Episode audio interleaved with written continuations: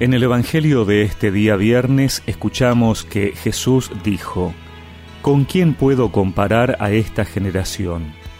Se parece a esos muchachos que, sentados en la plaza, gritan a los otros, Les tocamos la flauta y ustedes no bailaron, entonamos cantos fúnebres y no lloraron. Porque llegó Juan, que no come ni bebe, y ustedes dicen, ha perdido la cabeza. Llegó el Hijo del Hombre que come y bebe y dicen, es un glotón y un borracho, amigo de publicanos y pecadores. Pero la sabiduría ha quedado justificada por sus obras.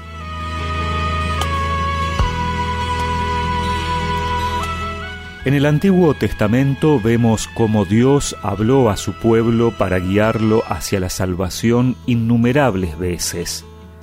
Y ese es el reproche que a través del profeta Isaías le hace hoy en la primera lectura. Si tú hubieras atendido a mis mandamientos, tu prosperidad sería como un río y tu justicia como las olas del mar. Pero el pueblo desoyó muchas veces esa voz de Dios. Es el pecado original de Adán y Eva no hacer caso a sus palabras. Jesús que es la palabra de Dios hecha carne, también es rechazado. Es su lamento en el Evangelio de hoy. Reprocha a los de su generación que no lo escucharon a Juan ni a él, siempre con alguna excusa.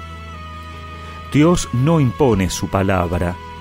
Jesús no obliga a nadie a creer, pero sus obras son signos concretos de quién es Él. Hoy también nosotros somos libres de escucharlo o no, de seguir sus enseñanzas o no. Pero, ¿qué más necesitamos para creer? Siempre estaremos tentados de tener muy buenos motivos para no dejarnos interpelar por su palabra. Siempre tendremos otras voces que parecerán más atractivas y convenientes. Recordemos siempre que Él es la palabra de vida, la sabiduría eterna, el camino, la verdad y la vida. Señor, tú tienes palabras de vida. Señor, tú tienes palabras de amor. Y dime a quién iré, a quién buscaré, y dime a dónde iré you.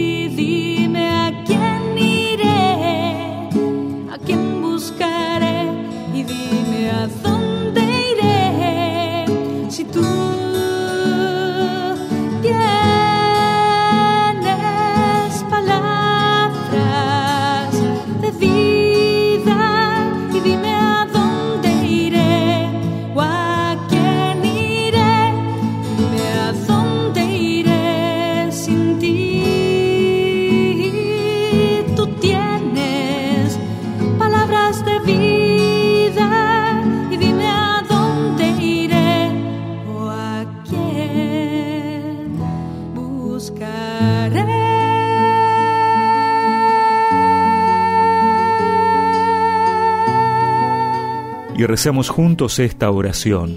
Señor, que tu palabra sea para mí un tesoro que nunca desprecie. Amén. Y que la bendición de Dios Todopoderoso, del Padre, del Hijo y del Espíritu Santo los acompañe siempre.